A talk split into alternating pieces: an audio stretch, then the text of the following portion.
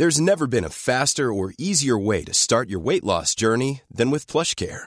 PlushCare accepts most insurance plans and gives you online access to board-certified physicians who can prescribe FDA-approved weight loss medications like Wigovi and Zepbound for those who qualify. Take charge of your health and speak with a board-certified physician about a weight loss plan that's right for you.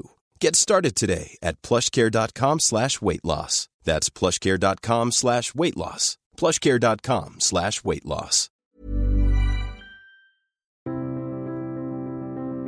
Bienvenue pour cette nouvelle émission de Conflit. Merci pour votre fidélité. Vous êtes chaque mois de plus en plus nombreux à nous suivre et je vous en remercie. Parmi les nouveautés de Conflit, notre numéro en kiosque qui est consacré à la guerre des monnaies, notamment entre le dollar et le renminbi.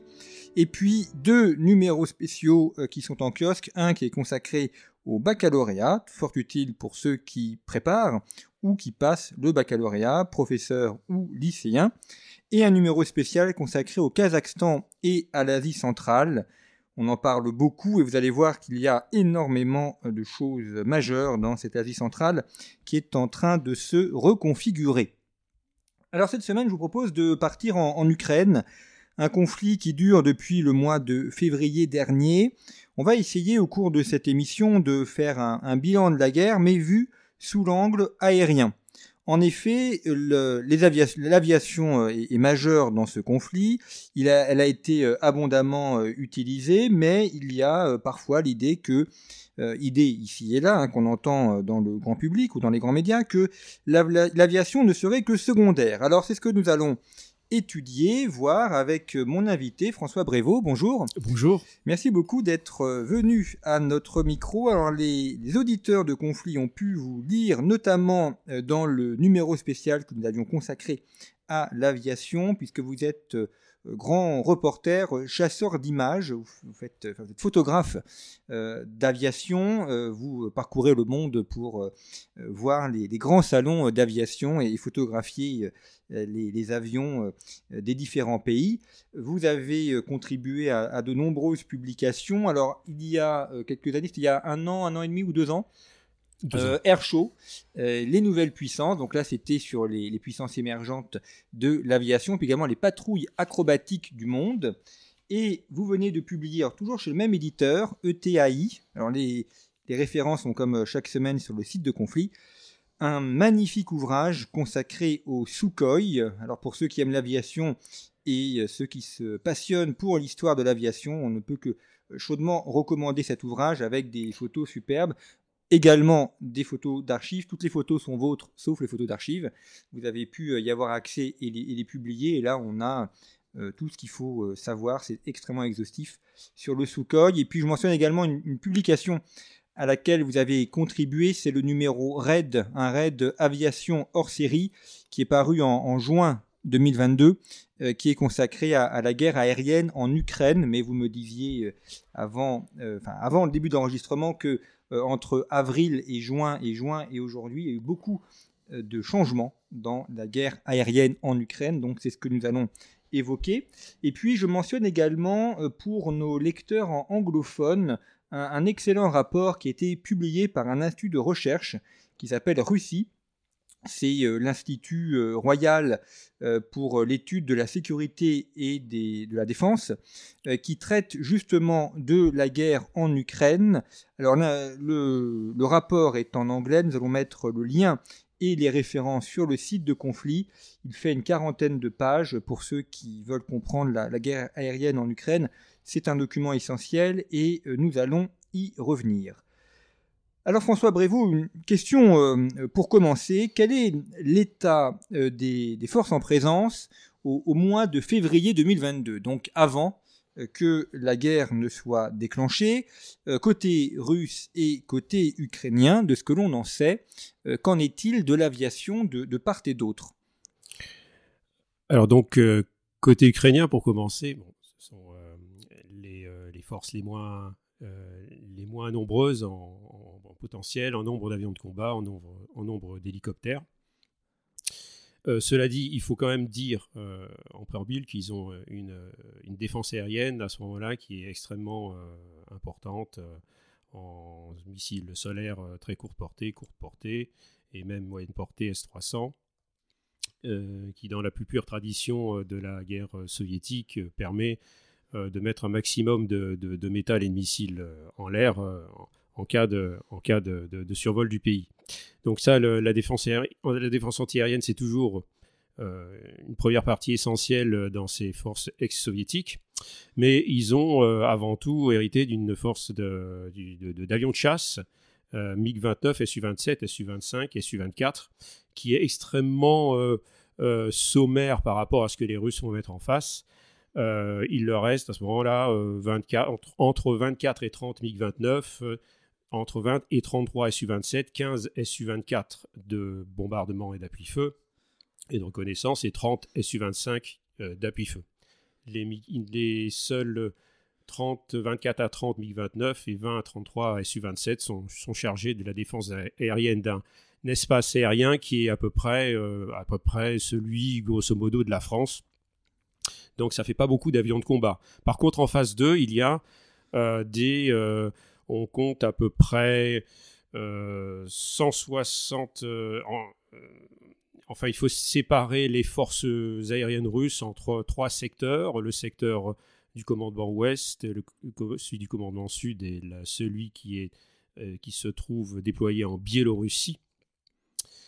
le commandement ouest déploie 290 avions de combat et hélicoptères. Dans le sud, 60 avions de combat et 110 hélicoptères.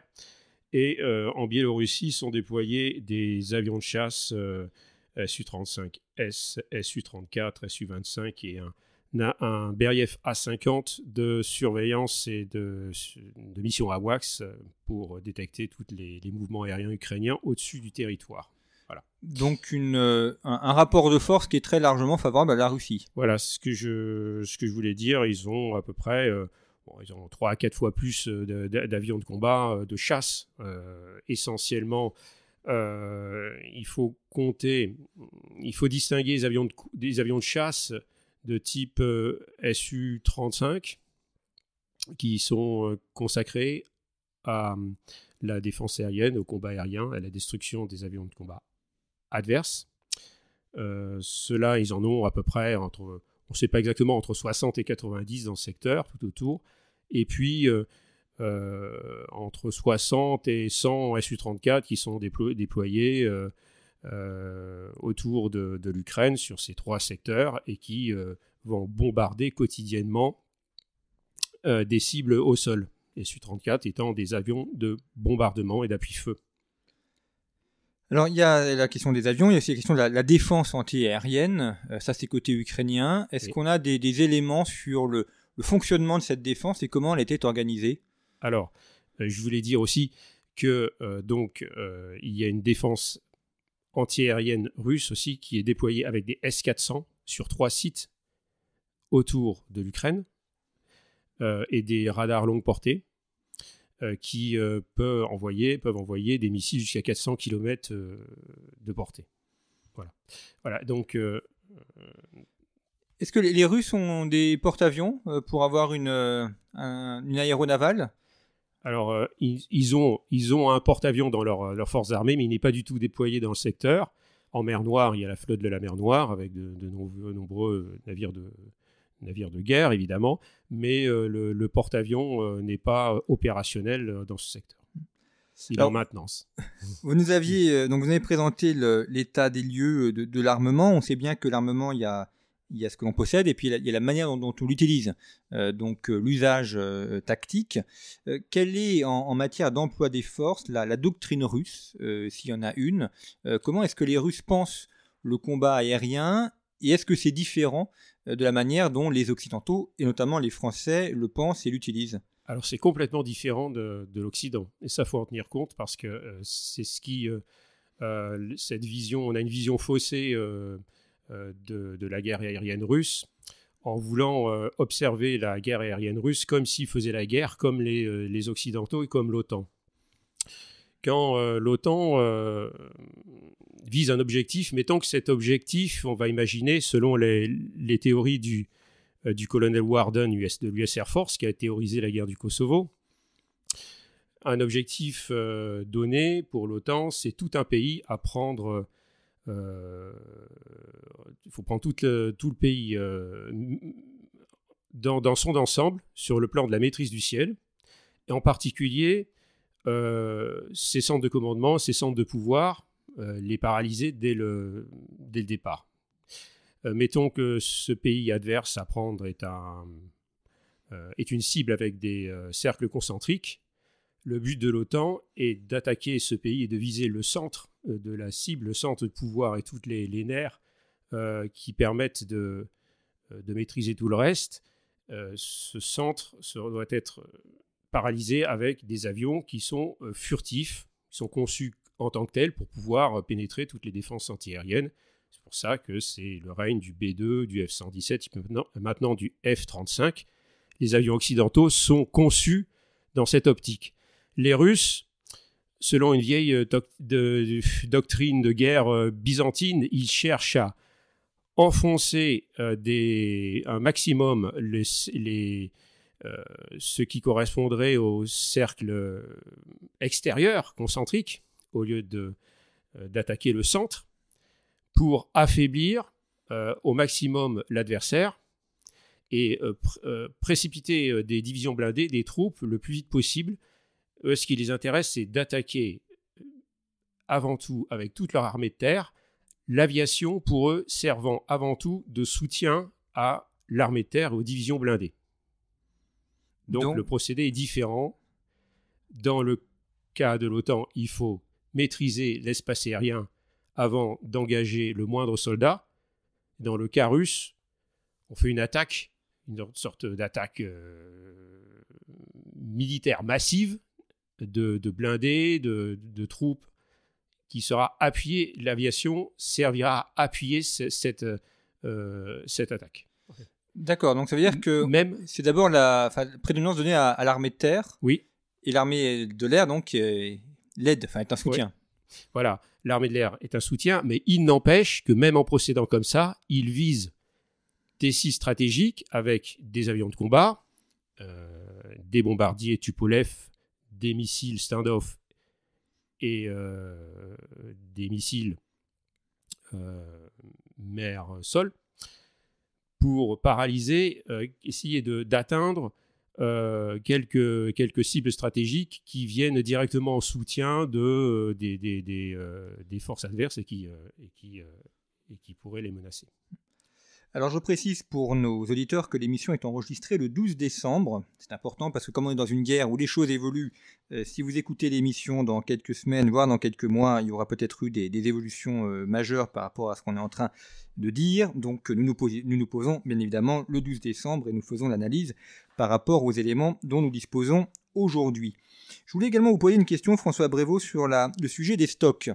Euh, parce que euh, une guerre, euh, surtout cette guerre qui dure hein, depuis le mois de février, on en est bientôt à 9 mois de guerre, il ne peut pas y avoir de guerre qui dure sans, sans, stock, alors à la fois pour les armes terrestres mais aussi pour l'aviation.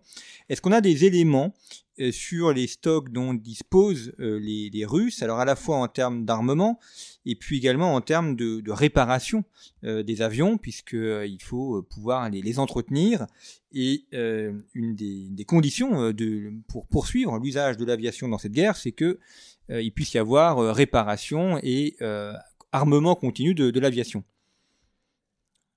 Alors au sujet des, stocks de missiles d'armes intelligentes, par exemple, de, oui, par exemple, oui, missiles guidés, air-sol. Oui. on entend souvent qu'ils n'ont plus beaucoup de stocks. En fait, euh, il faut, faudrait donner des éléments de comparaison. comparaison. Euh, L'OTAN, en 78 jours, au Kosovo, a utilisé 23 000 munitions intelligentes air-sol. Euh, la Russie, on sait qu'elle a utilisé 2000 en 6 mois. Pourquoi? C'est toujours dû à la stratégie de l'OTAN qui consiste à essayer, comme je vous l'ai expliqué tout à l'heure, de prendre tout euh, le, pays adverse, l'espace aérien adverse et tous ces maîtriser tout l'espace aérien de l'adversaire et détruire tous ses centres de commandement et tous ses centres stratégiques avant d'introduire le moindre soldat. Donc l'OTAN met le paquet et ne met pas un seul soldat de ces soldats avant d'avoir euh, tout détruit en face avec des armes intelligentes. les Russes n'ont pas la même stratégie puisque, comme ils n'ont pas besoin d'utiliser toutes ces armes en une seule fois, ils en gardent certainement une partie en stock. On le voit, il y a des missiles qui sont utilisés euh, maintenant euh, depuis, euh, depuis un mois, des missiles très précis qui n'étaient pas utilisés il y a 4 ou 5 mois, parce qu'ils gèrent les stocks en fonction des cibles qu'ils veulent atteindre pour faire avancer leurs troupes et prendre du territoire et consolider leur position. Donc si on, grossit un peu le trait, on peut dire que sur une période dix fois plus grande, ils ont utilisé dix fois moins de munitions à peu près. De munitions guidées. Par contre, ils ont utilisé une quantité considérable, alors ça c'est fondamental, considérable, de munitions euh, air-sol non guidées, euh, telles que euh, des roquettes, et des bombes de 250 et, 50 kg, de 250 et 500 kg. Pourquoi? Parce que euh, toutes ces munitions leur suffisent pour ce qu'ils veulent faire, c'est-à-dire euh, écraser euh, un maximum de d'infrastructures adverses au fur et à mesure qu'ils avancent. C'est leur, leur, leur stratégie. Ils utilisent, ils gèrent les stocks comme ça. D'ailleurs là, on le voit, enfin depuis le début, fin novembre, début décembre, euh, des cibles, enfin les, cibles sont les, transformateurs électriques, euh, certains points stratégiques dans les dans les villes. Donc effectivement, c'est euh, une manière d'ailleurs d'affaiblir l'Ukraine et puis de, perturber la vie des civils. Oui. Autre élément sur la, question de, l'usage de l'aviation, quel est le rapport euh, dans l'usage interarmé? Euh, vous avez dit donc que l'aviation venait en, soutien euh, à l'armée de terre. Est-ce qu'on a des, éléments sur la façon dont les Russes organisent le rapport à l'interarmée et, donc l'usage, enfin la coordination entre l'armée de l'air, l'armée de terre et peut-être même la, marine? Alors, c'est là que c'est quand même très intéressant parce que ils ont donc ils ont aussi un centre des centres de commandement interarmée. Mais euh, tout est beaucoup plus centralisé que chez les Ukrainiens, qui eux sont plus euh, prennent des centres de commandement, des, systèmes de commandement qui sont beaucoup plus euh, dispersés. Avec le, chez les Ukrainiens, la possibilité de prendre beaucoup plus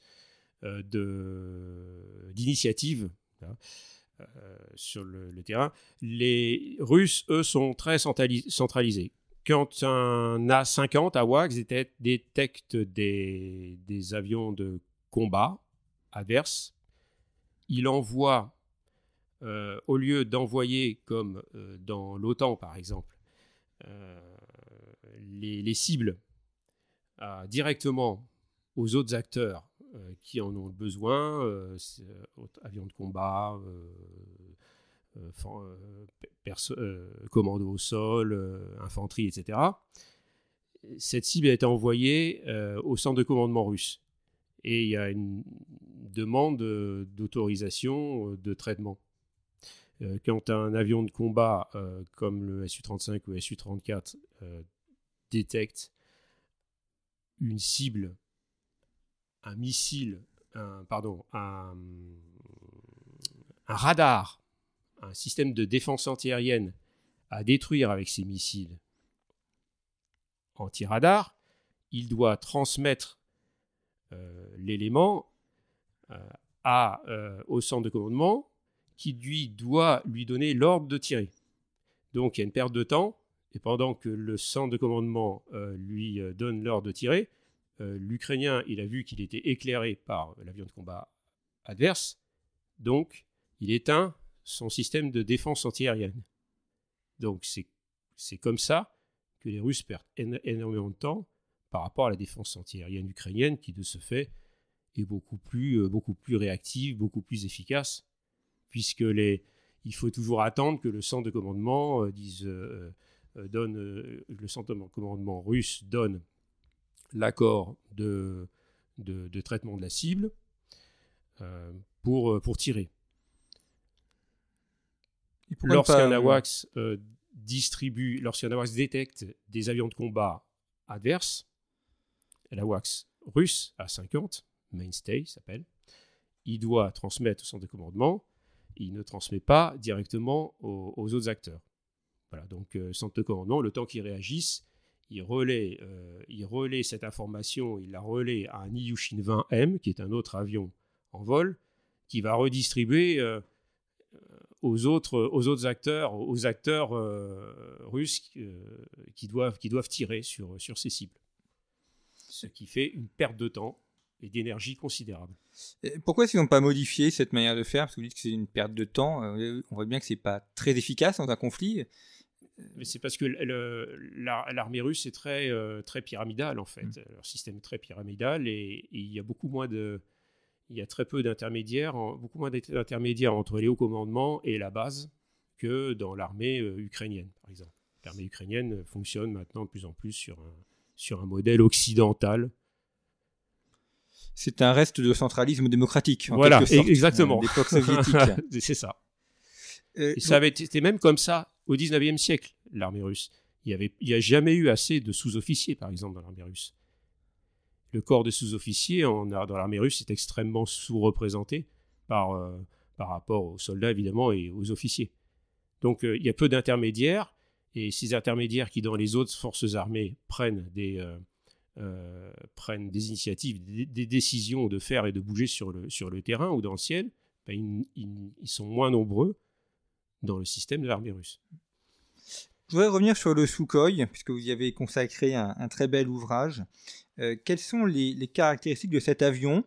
Euh, notamment parce que nous sommes face à un public français pour l'essentiel, même si on est aussi beaucoup écouté à l'étranger. quelles sont ces différences majeures avec le Rafale, par exemple? Qu'est-ce qui va le distinguer d'un point de vue technique, d'un point de vue de l'usage aussi?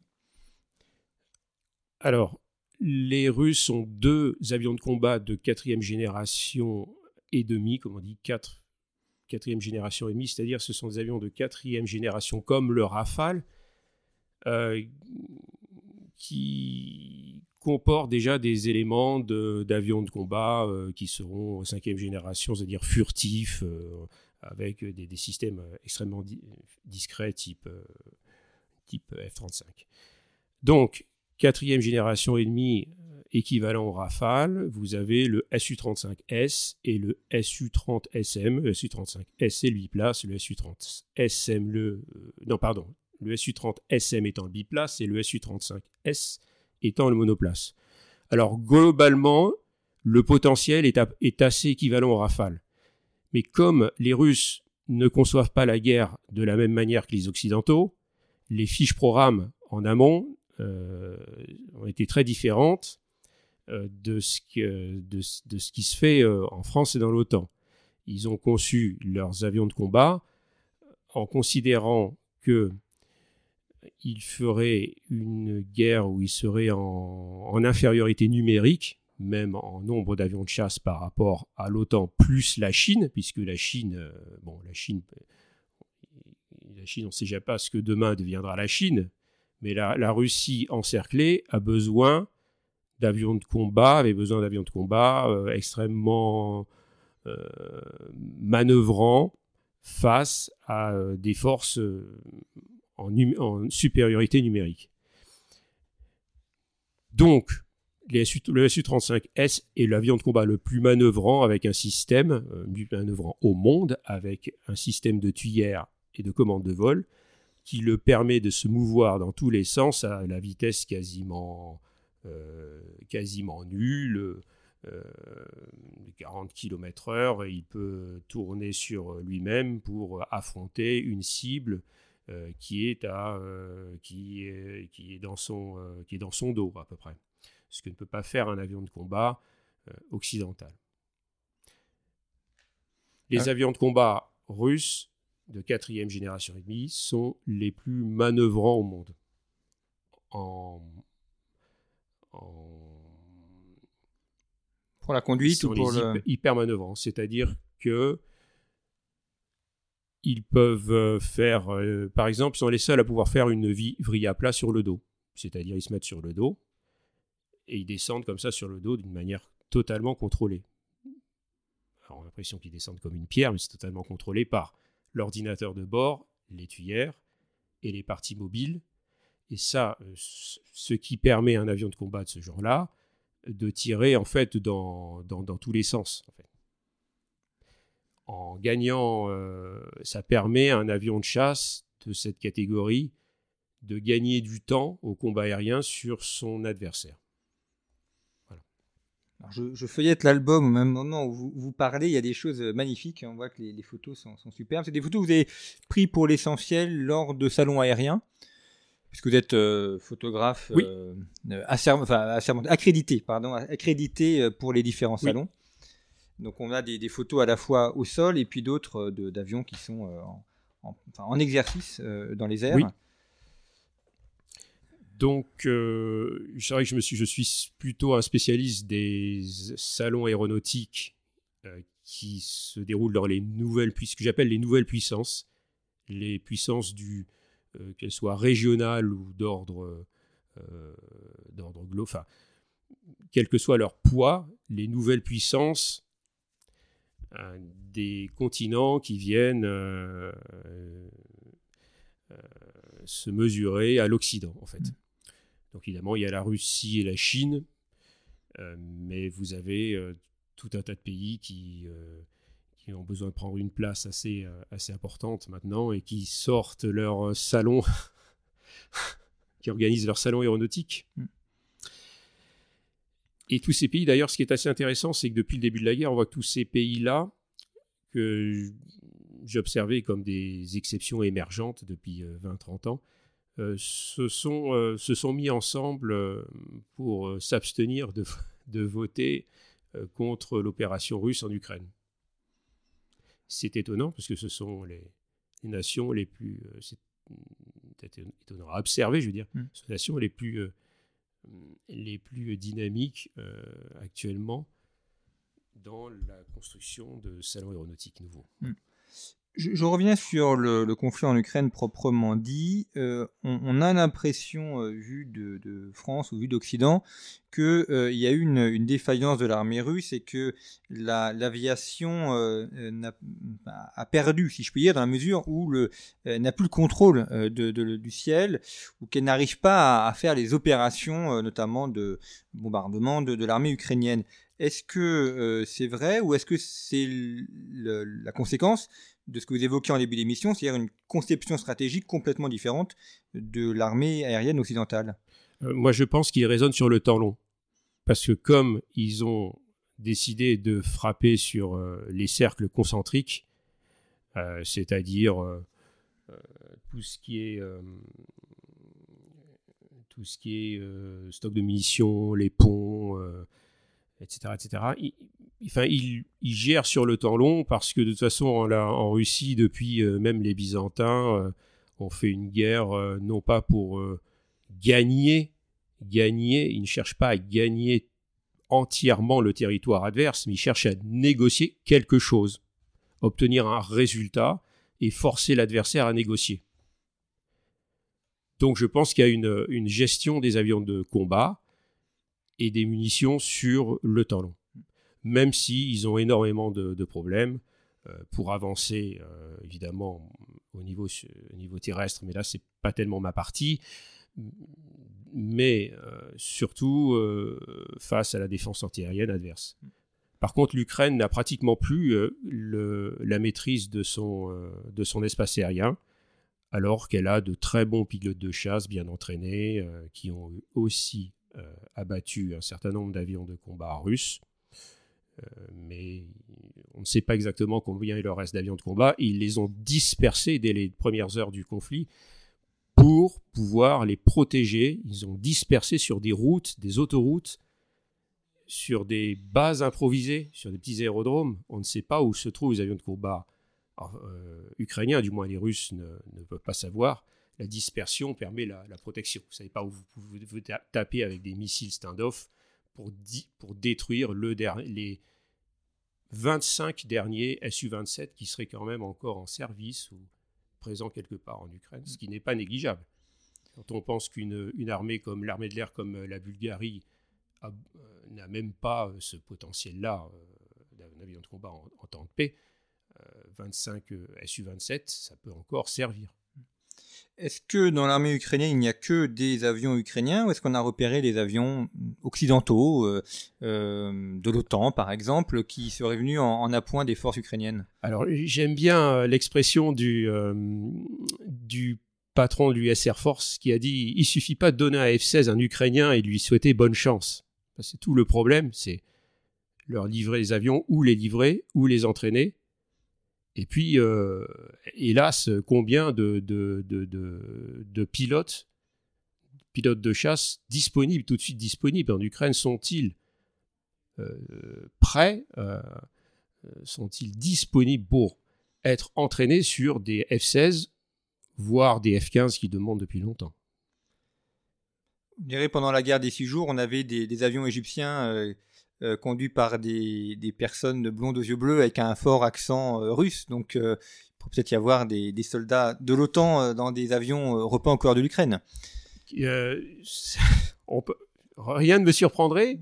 On peut, on peut penser, on peut s'attendre à avoir des, des mercenaires. Je le dis, pourquoi pas? Peut-être qu'un jour, on verra des étrangers à leur compte, si je puis dire, entre guillemets. Euh, voler pour euh, l'armée ukrainienne. Je sais pas. Mais pour l'instant, euh, je, ne sais pas où les, Ukrainiens peuvent prendre un stock de pilotes pour aller les former alors qu'ils en ont besoin. ils en ont très très peu et ils en ont besoin chez eux. Que sait-on de l'usage des drones également? Alors, c'est pas les avions évidemment, mais c'est une autre manière de faire le combat du ciel.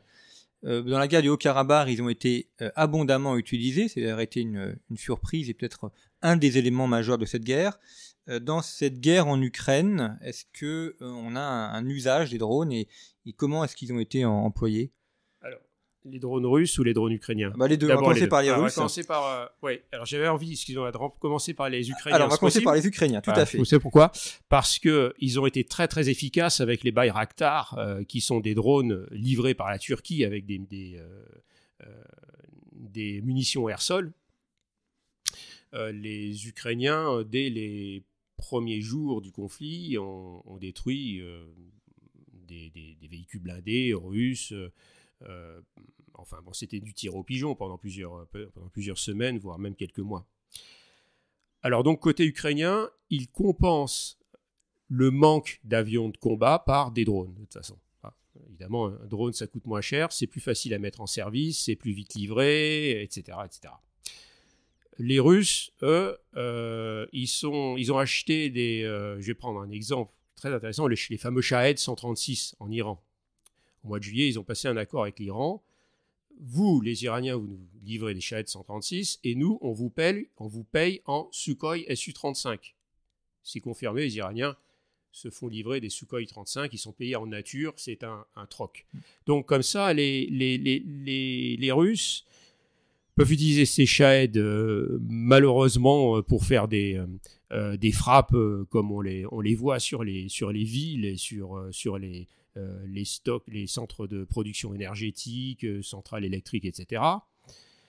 Et en plus, il y a tellement d'avions de chasse ukrainiens qui sortent pour essayer d'intercepter les, les Shahed et en détruire au canon que je me demande si euh, tous ces, drones, à cette guerre à moindre coût, ces, petits véhicules à moindre coût ne servent pas d'appât euh, pour attirer, faire obliger les Russes, les Ukrainiens à mettre leurs avions de combat en vol et à les abattre. C'est aussi une possibilité. Donc ça a beaucoup d'utilité un drone. Et euh, oui, effectivement, et puis on voit que dans ces guerres de plus en plus euh, technologiques, le, drone a, toute sa présence. D'ailleurs, là, on le voit véritablement en action. Il y a quelques années, c'était encore euh, de la théorie. Là, on l'a en pratique. oui, on l'a en pratique, mais c'est vraiment, on en voit vraiment toutes les, toutes les utilisations possibles. Que ce soit des utilisations purement militaires pour, pour cibler un véhicule, voire une personne d'ailleurs on en voit, euh, j'ai vu euh, il y a quelques jours des images. Alors, on ne sait pas par qui elles ont été prises, soit par des Russes ou des Ukrainiens, c'est un drone qui est précipité euh, sur, sur un trou dans lequel il y a un soldat. Et ça, ça a été, ça a été filmé. Un drone kamikaze. voilà, exactement. Là, les drones, drone kamikaze. C'est assez peu glorieux tout ça. Voilà. Concernant les, les Sukhoi, quels sont les, les, éléments sur lesquels les Russes euh, travaillent aujourd'hui, les éléments de recherche pour améliorer euh, leur aviation, puis penser aux, générations futures euh, Qu'est-ce qui, qui est un peu dans les tuyaux, dans les cartons, ce vers quoi ils voudraient aller dans, l'idéal? Actuellement, ils sont en train de mettre en service à, à les premiers Sukhoi Su-57, euh, qui sont des avions de combat de cinquième génération, c'est-à-dire furtifs. Furtifs, alors peut-être pas entièrement furtifs, ils le sont euh, euh, à 80%, surtout au niveau des éléments radars.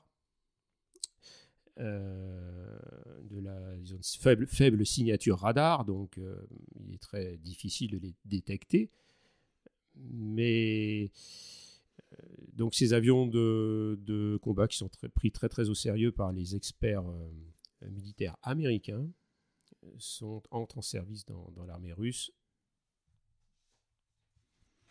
et sont gardés en réserve pour l'instant. À qui la Surtout rue en, en cas de malheureuse extension du conflit Mm. avec d'autres parties. À qui la Russie vend ses Sukhoi essentiellement? Quels sont les, ses principaux acheteurs à l'étranger? Hum, Alors, la Russie vend très bien ses, ses Sukhoi. C'est l'un des avions de combat qui se vend le mieux au monde. Euh, elle le vend essentiellement à, pays, à tous ces pays euh, dont nous avons parlé justement pour les, pour les salons, qui ne sont pas dans le cercle euh, NATO, U- European Union occidental. Ils intéressent en particulier tous ces pays qui en ont assez d'acheter exclusivement aux États-Unis et qui ont décidé de diversifier leurs approvisionnements. Euh, ils en vendent évidemment en- depuis euh, les années 90 en Chine, puisque c'est le, marché chinois qui a permis à ce bureau d'études qui, euh, au moment de l'implosion de l'Union soviétique, avait failli disparaître. Donc on voit que le, le Sukhoi est aussi un- une image ou un symbole de cette recomposition du monde et de cette multipolarité euh, qui est en train de se mettre en place. Oui, euh, tout à fait. D'ailleurs, ce qui est assez intéressant, c'est que les deux, les deux avions de combat les plus achetés euh, en ce moment euh, par l'Indian Air Force, ben, c'est le Rafale, et c'est le Su-30 Sukhoi Su-30 MKI, et euh, l'État indien est en train de regarder, euh, sur le- observer le modèle suivant. Donc, euh, euh, la multipolarité profite à l'industrie militaire russe. Merci beaucoup François Brevoort d'avoir évoqué la, cet usage euh, de l'aviation dans la guerre en Ukraine. Je rappelle votre dernier ouvrage, un ouvrage illustré, un très bel album euh, avec de très nombreuses photos, Sukhoi, qui est paru aux éditions ETAI. Merci. donc euh, qui est à retrouver. Donc les références sont à retrouver sur le, le site internet de Conflit et puis euh, également la, le numéro spécial de Raid Aviation auquel vous avez contribué, guerre aérienne en Ukraine. Euh, même si euh, depuis il y a pu y avoir quelques évolutions, le numéro est paru au mois de juin. C'est quand même l'occasion de, revenir sur ces sujets-là. Et puis, euh, dernier, dernier élément, puisque nous approchons de Noël, si vous voulez faire un beau cadeau à Noël, n'hésitez pas à offrir des abonnements conflits, c'est la meilleure manière de nous soutenir et d'assurer ainsi la pérennité de notre revue. Merci beaucoup pour votre fidélité, à très bientôt.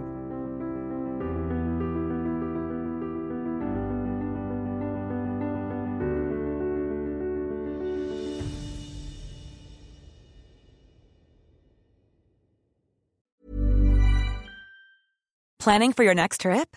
Elevate your travel style with Quince. Quince has all the jet setting essentials you'll want for your next getaway, like European linen, premium luggage options, buttery soft Italian leather bags, and so much more. And is all priced at 50 to 80% less than similar brands. Plus, Quince only works with factories that use safe and ethical manufacturing practices. Pack your bags with high-quality essentials you'll be wearing for vacations to come with Quince. Go to quince.com slash pack for free shipping and 365-day returns.